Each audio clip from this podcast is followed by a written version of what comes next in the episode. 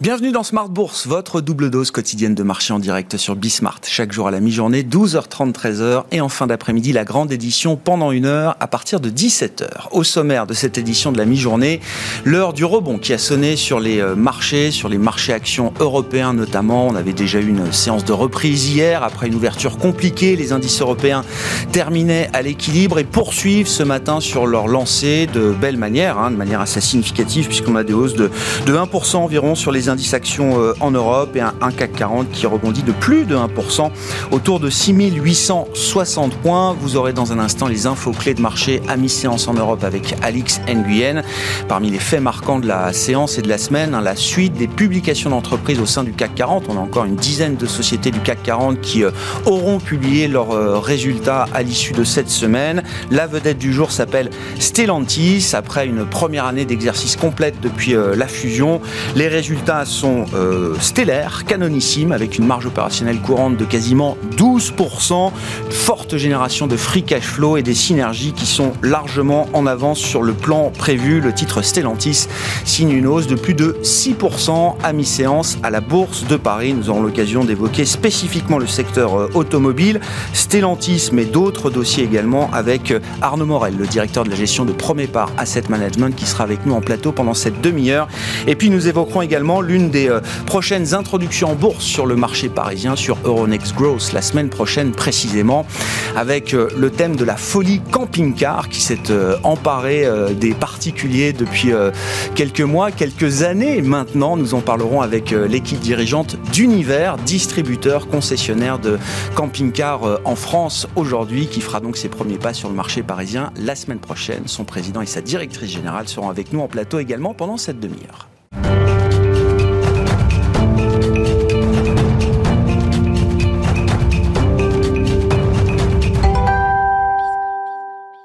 Mais d'abord, l'heure du rebond sur les marchés, les infos clés à mi-séance, c'est avec Alix Nguyen.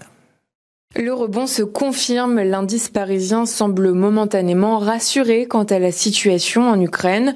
En réponse aux sanctions diplomatiques occidentales, Vladimir Poutine s'est dit prêt à trouver des solutions diplomatiques dans le respect de ses intérêts, intérêts que ce dernier a qualifiés de non négociables. Pour rappel, l'Union européenne et les États-Unis ont convenu hier d'une première tranche de sanctions visant des élus et entités russes pour leur rôle dans la violation de l'intégrité de l'Ukraine, mais aussi de cibler la capacité de la Russie à accéder à des marchés de capitaux et services financiers européens. Euh, les États-Unis ont plus spécifiquement ciblé deux banques, la dette souveraine et des membres de l'élite russe.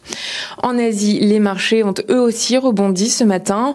On relève aussi que les contrats futurs sur indices américains se reprennent alors que le S&P 500 euh, clôturait en baisse d'un pour cent hier soir, passant ainsi en zone de correction après un recul de 10% par rapport à son pic de janvier. Sur le plan macro macroéconomique en zone euro, l'inflation est au plus haut. Selon les dernières données publiées par Eurostat en janvier, le taux d'inflation y a atteint un record en rythme annuel. L'indice s'établit en hausse de 5,1% par rapport à janvier 2021, tiré par la flambée des prix de l'énergie. S'agissant des valeurs à suivre aujourd'hui, Stellantis progresse. L'entité boucle sa première année d'existence avec des résultats records. Le groupe né euh, début 2021 de la fusion entre PS PSA et Fiat Chrysler fait part d'un bénéfice net de 13,4 milliards d'euros et ce malgré une production en baisse d'1,6 million de voitures euh, du fait de la pénurie de puces électroniques.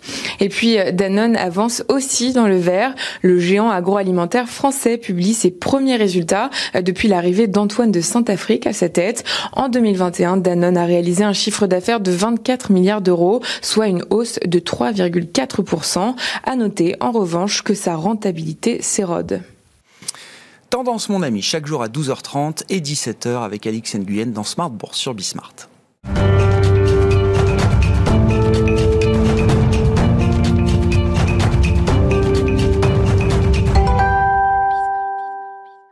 Évoquons la situation de marché pour entamer cette édition de la mi-journée de Smart Bourse avec Arnaud Morel, le directeur de la gestion sous mandat de Premier Pas Asset Management. Arnaud, bonjour et bienvenue. Bonjour, bonjour. Oh, petit commentaire libre, effectivement, après le stress géopolitique des, derniers jours.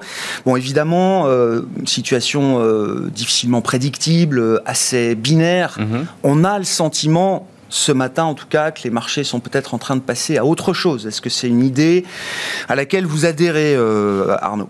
C'est une idée sur laquelle on adhère en partie. Donc depuis le début de l'année, on assiste, on va dire, à une période de volatilité un peu plus importante sur les marchés financiers, après un très bel exercice 2021, il faut le rappeler.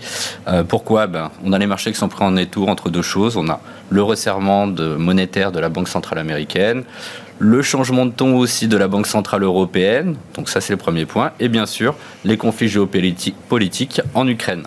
Euh, nous, aujourd'hui, notre vision, quelle est-elle? C'est de se dire aujourd'hui, euh, en Ukraine, M. Poutine avance ses pions, mais ce ne sera pas une invasion globale euh, de l'Ukraine, ce sera un petit peu sur le même modèle que 2014 avec la Crimée ce que le marché a l'air de partager au moment où on parle. sur la partie banque centrale, Qu'est-ce qu'on se dit? On se dit aujourd'hui, le marché anticipe cette hausse de taux, euh, en tout cas aux États-Unis. Euh, la bonne nouvelle, c'est que le marché y est préparé. Euh, donc on ne peut plus, on va dire, avoir de mauvaises nouvelles. Et on connaît le rythme et l'intensité de cette remontée des taux. Du côté de la Banque Centrale Européenne, le discours de Madame Lagarde a été un, peu plus difficile. Et c'est l'inflation qui a fait que. Hein, mm. il y a eu un changement. Hier, on l'a vu hein, sur les indices PPI qui sont sortis. On a eu 25% sur un an glissant. Ce qu'on voit, c'est que la composante dominante de cette inflation, c'est les prix du gaz on pourrait se dire que ça va se calmer sur les prix du gaz, donc Madame Lagarde pourrait avoir un esprit un peu plus libre sur sa politique monétaire sur 2022. A contrario aux États-Unis, c'est pas le même phénomène. Hein. C'est la consommation, c'est l'énergie et surtout les prix du loyer.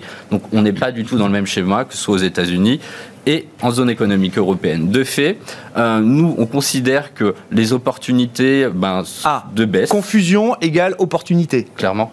Euh, aujourd'hui, c'est un peu ça.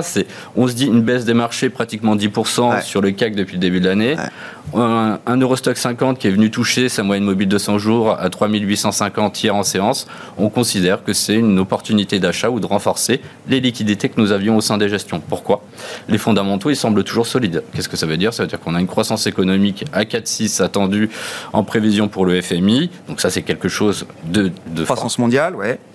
Et ensuite, on a euh, ben, des, publications des entreprises hein, qui sont très bonnes, qui sont solides, qui sont robustes. Donc, vous l'avez dit avec euh, Stellantis ce matin encore, et quand on voit le constat de ces publications, eh ben, on a des révisions de croissance des BPA qui sont aujourd'hui actualisées par les analystes. On va, on va en parler des, publications, Arnaud, mais quand euh, vous dites euh, le CAC a perdu 10%, c'est l'heure de revenir, est-ce qu'on a envie d'acheter tout le marché, l'indice? Parce que derrière cette moyenne de, 10% de baisse, il y a mmh. des écarts qui sont déjà à plus 30, moins 30 sur des grandes capitalisations euh, boursières. Donc, est-ce qu'on a envie de racheter tout le marché? Est-ce qu'on a envie de racheter certaines parties, certains secteurs en priorité? Alors, on reste positionné toujours, ce qu'on avait dit à une précédente émission, c'est se positionner sur les valeurs cycliques. Ça semble intéressant en raison de ce que je vous ai dit, une croissance mondiale qui est, dynamique. La toile de fond n'a pas changé. Et la valorisation, toujours aussi. Quand on regarde le, la partie valeur de, qualité aujourd'hui en zone économique européenne, en termes de, PE, c'est 22 fois les bénéfices. Sur la partie, euh, on va dire value, même si on n'aime pas dire ça, cyclique, c'est 11 fois les bénéfices et avec un dividende quasi égal à 4%, alors que sur l'autre, on est sur un 8%. Pourquoi? Bah, Parce qu'aujourd'hui, on est toujours dans le phénomène de remontée de taux. Donc augmentation du coût de capital aussi et un impact direct sur les valorisations et sur les actifs à duration longue. Donc le facteur de valorisation va rester pour vous un facteur de discrimination déterminant dans le marché. La normalisation des multiples est encore à l'œuvre. Ça va continuer. Après, ça se fera de façon moins importante que ce qu'on a assisté lors des six dernières semaines, hein, puisqu'on a quand même un mouvement très important. On a une sous-performance, on a la qualité qui est pratiquement à moins 12% depuis le hmm. début de l'année, quand la value c'est plus 4. Pourquoi? Bah, C'est aujourd'hui, on scénarise dans nos gestions une diversification plus importante sur la partie cyclique, sur des valeurs à faible valorisation, à dividende et surtout avec des révisions de BPA qui sont le plus importantes sur cette thématique-là. Stellantis étant euh, l'exemple parfait du jour. Alors, dans un secteur automobile que vous appréciez, euh, on pourra euh, y revenir, mais vous avez plusieurs positions, effectivement, d'investissement dans ce secteur automobile. Stellantis en fait partie. Qu'est-ce qui vous frappe dans la publication des résultats de, Stellantis, salué de très belle manière par les, les investisseurs comme vous l'avez présenté en amont, aujourd'hui, c'est une publication qui est euh, hors norme et très robuste. C'est-à-dire qu'aujourd'hui, on arrive sur des dynamiques de marge opérationnelle à 11,8. Qu'est-ce que ça veut dire? Ça veut dire qu'on arrive en comparable sur les premiums allemandes en termes de, rentabilité, ce qui est assez exceptionnel. On a eu un résultat net qui a fait x2. On a un dividende qui est en augmentation. On a des effets de synergie qui sont encore tangibles dans les mois à venir. Donc aujourd'hui, Stellantis, ça se paye à 4 fois en termes de, PER. Et on a un dividende en plus, rien gâcher, hein, à 6,8%. Donc tous ces éléments plaident aujourd'hui pour une poursuite, en tout cas d'investir sur la société Stellantis. La marge à 11,8%, marge opérationnelle euh, courante, ajustée, est-ce que c'est une vraie marge normative mmh. ou est-ce que c'est aussi l'effet de la pénurie de semi-conducteurs? On sait que beaucoup de constructeurs ont adopté cette stratégie en rebalançant les composants disponibles vers les produits les plus euh, rentables, les plus euh, premium, euh, etc. Ce qui fait que la marge tout de suite, taux de marge devient plus important. C'est un peu des deux, mais si on regarde le sujet un peu, un peu plus profond, on voit aujourd'hui qu'est-ce que font les constructeurs automobiles. déjà, on a un changement entre les équipementiers et les constructeurs automobiles. Les constructeurs automobiles aujourd'hui ils sont passés dans une autre stratégie. Avant, c'était le volume, la course au volume. On l'a bien vu et M. Gaune nous l'a montré euh, à travers les années. Aujourd'hui, on a la recherche. C'était 10 millions de, véhicules produits ou rien. Exactement. Donc l'Alliance qui était passée numéro 1 en termes de, construction automobile il y a, il y 4 ans et demi. Euh, aujourd'hui, qu'est-ce qu'ils veulent? Ils sont capables d'augmenter leur prix. Et les consommateurs aujourd'hui achètent sur des prix beaucoup plus élevés, ce qui augmente aussi les marges. Vous allez me dire, mais l'an dernier, une pénurie, on voit le marché qui était en croissance nulle hein, sur l'année 2021 de l'automobile.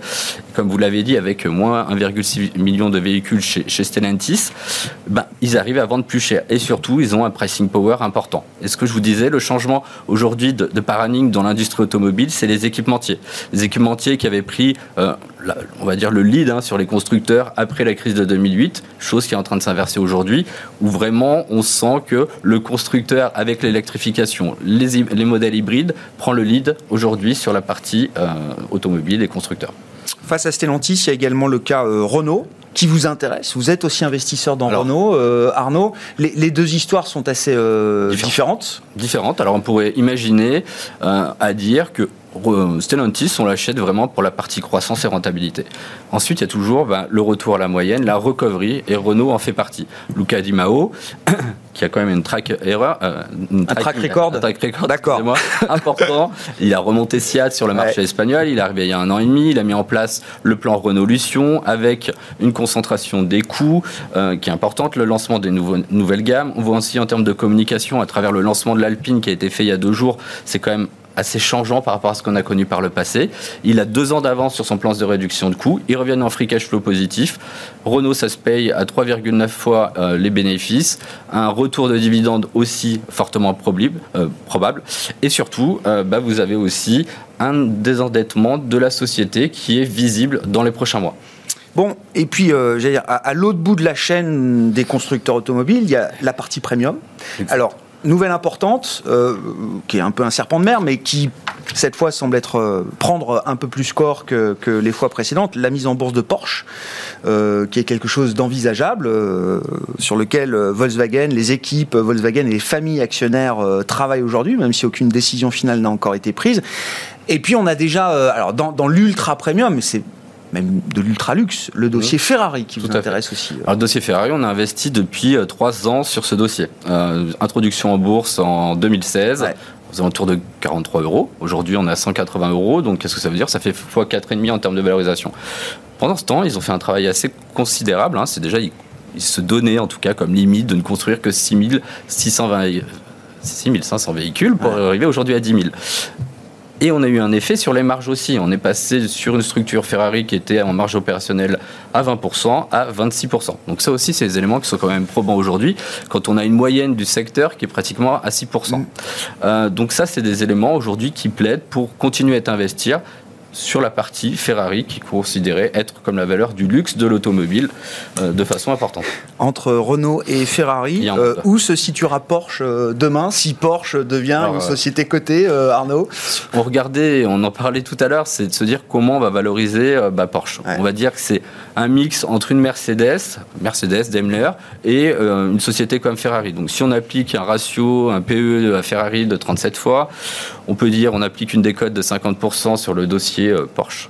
De fait, vous avez des revenus qui sont compris, en tout cas dans le consensus, entre 3 et 3,5 milliards pour Porsche.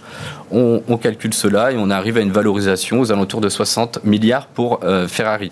Donc ça, c'est des éléments qui sont intéressants. Point important, c'est pas le même modèle pour que Ferrari. Porsche, 60 hein, milliards pour Porsche. Exactement. De capitalisation, de valorisation. Point important aussi à souligner, hein, c'est qu'aujourd'hui, Porsche, ça produit 300 000 véhicules. C'est pas la ah même oui, oui, non. Donc, vous voyez, enfin, il faut aussi bah, prendre le juste milieu. du luxe abordable, comme on dit.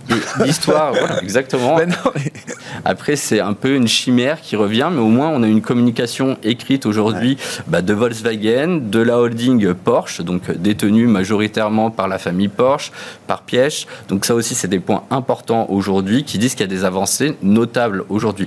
C'est quoi le rationnel pour les actionnaires, justement, et pour le groupe euh, Volkswagen? Si ça doit se faire cette fois Alors là, c'est clairement, c'est une création de valeur. Quand on voit un petit peu ce qui se passe sur Ferrari, on reprend un petit peu l'historique de ce qui s'était passé au sein du groupe. Hein. Volkswagen détient 100% euh, de Porsche, de Porsche AG, donc qui est le constructeur automobile, euh, qui avant appartenait donc à la holding Porsche, donc à la famille mm. Porsche et Piège. Mais il y a eu la crise et la quasi-faillite dans les années, on va dire, 2010, le rachat qui s'est fait en deux fois et le dernier en 2012, et donc qui a, on va dire, mis 100% de la participation de Porsche dans le groupe Volkswagen. Donc on va dire que c'est un, billard à trois bandes. C'est qu'aujourd'hui, vous avez la famille, vous avez Volkswagen et vous avez la, structure Porsche automobile, enfin Porsche AG. Et ça, c'est les sujets qui nous semblent intéressants à regarder. Euh, par contre, il y a des complexités, on va dire, euh, sur la partie euh, capitalistique, notamment, hein, puisque aujourd'hui, la holding Porsche n'est pas capable de se financer. c'est ça. Donc, qu'est-ce qu'ils vont faire? Ils vont devoir lâcher un petit peu de leur participation dans Volkswagen à travers ce qu'ils détiennent, donc des actions ordinaires, ce qui va mettre de la pression aujourd'hui pour les porteurs, détenteurs, pardon, d'actions ordinaires. Et ça, c'est quelque chose à surveiller. Et c'est surtout, ça va être très suivi euh, bah, par l'autorité, on va dire, des marchés financiers allemands, clairement. Enfin, c'est un sujet. Donc, et on ne peut pas avoir 100% euh, de flottant sur euh, l'introduction de Porsche pour les raisons que je vous ai, ah dites. Opération complexe, attendue, mais qui sera forcément une opération euh, d'ampleur. On parle d'une levée de fonds peut-être de 20 milliards hein, euh, pour l'IPO de, Porsche, et euh, ce qui en fera une des plus grosses opérations d'introduction en bourse en Europe de ces dernières années. Merci beaucoup Arnaud. Merci de nous avoir éclairé particulièrement là sur le secteur automobile aujourd'hui. Arnaud Morel qui était avec nous en plateau, directeur de la gestion sous mandat de Promépar Asset Management.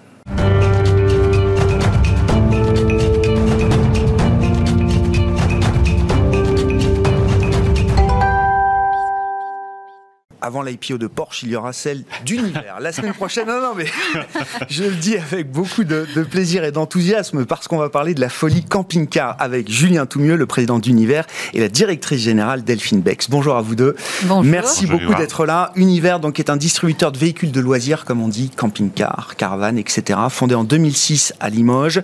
Vous affichez plus de 90 millions d'euros de chiffre d'affaires sur le dernier exercice qui a été clos fin août 2021, une progression de près de 40% sur un an. La cotation est prévue sur Euronext Growth le 1er mars prochain, la semaine prochaine, avec une levée de fonds de 12 à 16 millions d'euros environ. Euh, on va parler évidemment de vos ambitions moi, un truc qui m'a le plus frappé peut-être pendant cette crise pandémique, on en parlait avant l'émission, mais je le dis très ouvertement, c'est la manière dont Trigano, donc euh, un de vos euh, partenaires euh, évidemment, a théorisé l'idée du camping-car comme étant devenu une bulle sanitaire mobile dès l'automne 2020 face à l'explosion des ventes et l'explosion de la demande. On en discutait juste avec vous avant l'antenne. Vous me disiez cette tendance, elle était déjà là mais elle a éclaté au grand jour de manière spectaculaire. C'est-à-dire que il y a la réponse à un besoin qui va euh, au-delà du produit même aujourd'hui. Oui, la, pandémie en fait a été un accélérateur de tendance, mais elle était structurellement, euh, structurellement là. La génération X, c'est euh, la génération des, des, quarantenaires qui ont vécu au début des années 80 la vie en camping avec leur famille et qui veulent refaire partager ces moments conviviaux euh, avec euh, leur propre famille euh, aujourd'hui. Et ce sont eux qui qu'on a vu arriver sur le marché il y a un peu plus de plus de cinq ans avec la grosse arrivée des vannes et des fourgons. Donc la pandémie ce qu'il faut savoir, c'est que quand on a été euh, fermé, ça a été un petit moment un petit peu difficile pour nous, mais on a eu des indicateurs sur notre marketing digital et sur une plateforme digitale dont on pourra peut-être parler qui s'appelle euh, Caramaps. On a des indicateurs qui ont littéralement explosé grâce aux médias puisqu'ils ont favorablement, favorablement communiqué sur, euh, sur le camping-car. Parce que l'été, on ne savait pas ce qu'on allait faire. On ne savait pas si euh, on allait partir euh, en hôtel. On ne savait pas s'ils allaient ouvrir. les avions, on savait que c'était à peu près euh, pas possible. Et donc le camping-car, le van, le fourgon, la caravane, c'était l'alternative parfaite pour faire du tourisme l'été et puis redécouvrir aussi un peu notre, notre pays, la France. avec sa, sa, montagne, sa campagne, sa mer, ses grands espaces, ses villages, etc. Voir l'Europe Non mais alors l'Europe, pour le camping-cariste, j'imagine que le terrain de jeu, c'est pas juste la France. C'est très intéressant. L'Europe, il y a une dizaine d'années, c'était assez euh, franco-français, c'est-à-dire qu'un camping-cariste euh, français est resté en France. Et puis en fait, ce qui s'est ouvert, c'est euh, les accords de roaming. C'est-à-dire qu'on pouvait, avec son téléphone, utiliser son forfait 3G pour aller à l'étranger. Donc c'est très facile parce qu'on a le GPS. C'est très facile parce qu'on a des, euh, des, traducteurs et donc euh, même si on ne connaît pas euh, l'italien, bah, on peut aller visiter des pays italiens. Donc on a ouvert, ouvert l'Europe également. Et tout ça mis bout à bout, c'est, est-ce qu'on peut dire que c'est un nouvel âge d'or là pour euh, vos métiers, pour euh, vos business euh, Ce qui s'est passé pendant la crise pandémique, il n'y aura pas de retour en arrière il, y a, plein d'éléments structurels. Cette génération X, voilà. Bon, les jeunes retraités, les retraités aujourd'hui, il y a 15 millions de retraités. En 2030, il y en aura 20 millions. Donc ça, c'est mécanique. On a sa sensibilité à l'empreinte carbone. Et le, camping-car, la vie en camping-car, c'est ce qui répond le plus favorablement. Sur un camping-car, vous avez un panneau solaire, vous faites attention euh, à vos taux, et vraiment dans l'esprit du slow tourisme, ça rentre vraiment dans, ce, dans cette sensibilité mmh. euh, euh, à l'empreinte carbone. La démocratisation de l'usage, plus vous avez d'utilisateurs, plus vous communiquez sur le camping-car, c'est génial, c'est facile, toi aussi fais-en. Il n'y a plus de barrière à l'entrée en disant qu'est-ce que je vais faire avec mon camping-car? Est-ce qu'il me faut un véhicule, un, permis B? Qu'est-ce que, Où est-ce que je vais faire ma vidange, mon plein? Et donc cette démystification favorise euh, l'usage. Puis l'économie collaborative qui diminue très fortement le coût d'un camping-car. C'est-à-dire que vous avez votre camping-car, ça vaut 40, 50 000 euros, 60 000 euros si vous voulez euh, accéder à un véhicule neuf.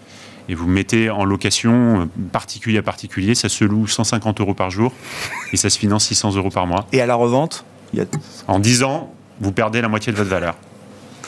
Bon, c'est ce que j'appelle un nouvel âge d'or, moi. Enfin, je, ne sais pas si vous le théorisez tous ces éléments, et c'est là où j'appuie vraiment fortement. On n'est pas dans du. Oui, la pandémie a été un, accélérateur de tendance, mais on n'est pas dans du conjoncturel.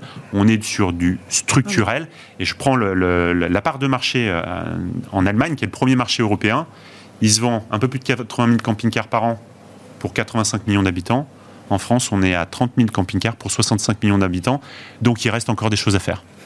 Comment est-ce que tout ça se traduit en termes de business, euh, Delphine euh, La question du digital, elle, est au cœur de tout euh, désormais. Vous êtes avant tout un réseau de concessionnaires. Tout à Comment est-ce que le, mix évolue de ce point de vue-là? Depuis notre association avec Julien, notre croissance, elle s'est ventilée en 40% de croissance organique, 60% de croissance externe. Et parallèlement à ça, comme on a à cœur de répondre à tous les services et tout ce qui va pouvoir servir à nos clients dans l'utilisation de leurs véhicules, ben, on a eu à cœur d'accroître notre, notre business en proposant une solution digitale qui est le couteau suisse, qui était un facilitateur de voyage, qui est Caramaps. D'accord. Donc euh, en chiffres. Qui fédère? Combien aujourd'hui? Oui, alors allez-y sur les chiffres, ah, Delphine. alors en chiffres, euh, nous sommes passés de 3 millions de chiffre d'affaires en 2006. 4 collaborateurs, à 91 millions, comme vous le disiez si bien, avec 142 collaborateurs. Mais on ne veut pas en rester là parce qu'autour de ces trois piliers qui sont très forts, que sont la croissance organique, la croissance externe et notre outil digital, on veut passer de 91 millions à 170 millions qui comprennent 135 à 140 millions de croissance organique. Et parallèlement, n'est pas intégré dans notre business, et c'est ça qui est intéressant, notre outil Caramaps, qui comprend euh, en publié 120 000 membres, et aujourd'hui, Julien 620, pas 620, pardon. 600, oui, 620 000 membres. 620 000 membres aujourd'hui. Voilà, et qui propose des points d'intérêt, tout ce qui va servir dans l'utilisation de son véhicule à un camping-cariste sur toute l'Europe c'est quoi la force de cette communauté? Parce que j'imagine qu'il y a quelque chose, on l'a décrit, d'ultra affinitaire autour du véhicule de loisir, du slow tourisme, euh, etc. C'est une communauté qui, euh, qui fonctionne de manière autonome. Et puis comment on la monétise? C'est ça le, sujet pour vous. Alors je sais pas, Delphine, Julien je, vais, je vais prendre la parole. Donc aujourd'hui, donc on est à 638 000, 638 000 membres qui utilisent notre application. C'est-à-dire qu'on a transformé le guide papier dans, dans le smartphone. Et aujourd'hui, on sait euh, s'ils ont 57 euh, ans, s'ils euh, voyagent deux fois trois jours ou une fois trois semaines, s'ils sont météo sensibles, s'ils partent au nord, au sud, s'ils suivent le festival de jazz plutôt que le championnat de golf, s'ils ont un intégral ou une capucine, qui sont des typologies de, de camping-car. On a eu à cœur de rendre toutes les choses gratuites.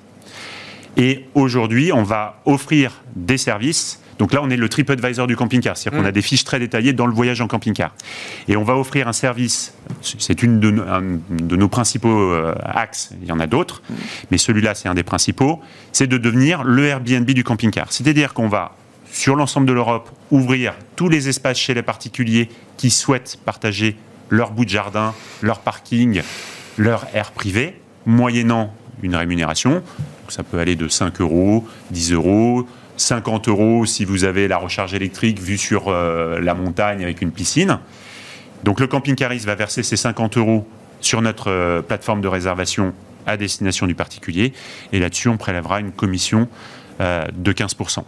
Et ça, c'est un usage que vous voyez effectivement se démocratiser de, la part des euh, propriétaires d'un bout de terrain ou d'une aire, comme vous dites, euh, Julien.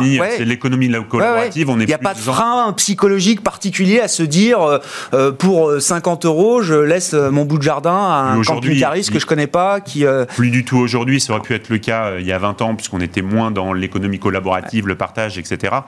Mais il n'y a aucune contrainte pour le particulier le camping-cariste arrive sur l'air privé, il se gare, coucou ou pas coucou, on peut partager On lui a mis une prise et puis c'est réglé, quoi. C'est réservé, euh, le, camping-cariste paye ses 20 euros et puis on prélève notre commission dessus. Hmm. On a même une force sociétale, parce que nous avons le cas d'une personne âgée qui a mis à disposition son terrain. Alors, à la campagne, vous avez une magnifique vue sur la campagne. Et lui, il veut rester chez lui le plus longtemps possible. Il ne voit personne et ça lui crée un lien social. Donc, on s'assure que tout va bien. Nous, vous, vous avez, si, vous souhaitez en profiter, une magnifique vue sur la campagne. Et cette personne, ben, elle garde un lien social. Donc euh, tout le monde y trouve son compte. je comprends. L'incitation est oui, oui, des deux côtés. Euh, je reviens encore euh, sur, les questions de business. aujourd'hui, on parlait de l'automobile il y a quelques minutes avec Arnaud Morel. C'est combien de temps d'attente pour un camping-car aujourd'hui? Est-ce que c'est un sujet pour vous en termes de gestion, de stock, d'approvisionnement, etc. Alors on, a, on a notre stock, on a des stocks d'occasion également. Et puis en fait, avec nos constructeurs, on fait des, ce qu'on appelle des cadencements, c'est-à-dire qu'on va recevoir des produits au fur et à mesure. Donc si euh, vous voulez un camping-car qu'on n'a pas prévendu et qui arrive au mois de mars, on pourra vous le livrer euh, le mois prochain. Aujourd'hui, si vous voulez un camping-car euh, très particulier, très spécifique, qu'on n'a pas cadencé, on est plutôt sur la fin d'année civile, fin 2022. Ouais, et, ce sujet du, délai, il est important pour le client, pour celui qui vient acheter un camping-car, ou parce que c'est un achat peut-être un peu différent d'un autre, on est prêt à attendre bah, jusqu'à 6, 9 mois peut-être C'est une problématique, c'est-à-dire qu'on pourrait répondre euh, beaucoup plus à la demande, à demande actuelle. Si vous achetez un, camping-car, c'est grosso modo pour partir pendant les grands week-ends du mois de mai, c'est partir euh, cet été. Oui, on veut en profiter maintenant. Donc c'est vrai que c'est de l'attente et, difficile. Mais comme le camping-car est liquide, euh, vous pouvez tout à fait faire un compromis sur les options ou sur la typologie de camping-car, prendre celui qui va arriver sur les, mois prochains et pourquoi pas le revendre euh, à l'hiver prochain pour en commander un autre qui arrivera sur la saison prochaine. Un dernier mot, euh, Delphine, peut-être, vous l'avez euh, souligné, effectivement, il y, a eu, il y, a eu, pas mal de croissance euh, externe hein, ces dernières années. J'ai noté que vous aviez racheté 11 concessions en 15 ans, hein, depuis la, création d'Univers. Donc oui, de ce point de vue-là, l'exercice est bien rodé. Vous avez une vraie expérience, justement, d'acquisition-intégration de ces concessionnaires. Je pense qu'on peut dire qu'on a fait nos preuves. Ces, ces, croissances externes, en plus, elles étaient de deux ordres. La moitié qui était en difficulté, hein, presque en état de cessation de paiement. Hmm. L'autre moitié qui était rentable. Alors, quand elles sont en difficulté, on arrive avec notre modèle Univers, notre marque, on la met en place, on crée une vitrine, on crée une dynamique des salariés, on regagne la confiance client et là tout va bien. On a pris l'exemple d'une concession à Angoulême a, dont on a fait l'acquisition pour 1 euro parce qu'elle allait très mal. Ah, elle vendait 13 véhicules, dégagés 773 KE de chiffre d'affaires. Aujourd'hui, trois ans après, elle génère 5 700 000 euros de chiffre d'affaires et a vendu 113 véhicules. Donc oui, on sait faire. Merci beaucoup et on suivra donc les premiers pas d'univers sur euh, Euronext Growth la semaine prochaine, le 1er mars. Merci à Delphine Bex et Julien Toumieux, directrice générale et président d'Univers, qui étaient les invités de Smart Bourse à la mi-journée. On se retrouve ce soir à 17h en direct sur Bismart.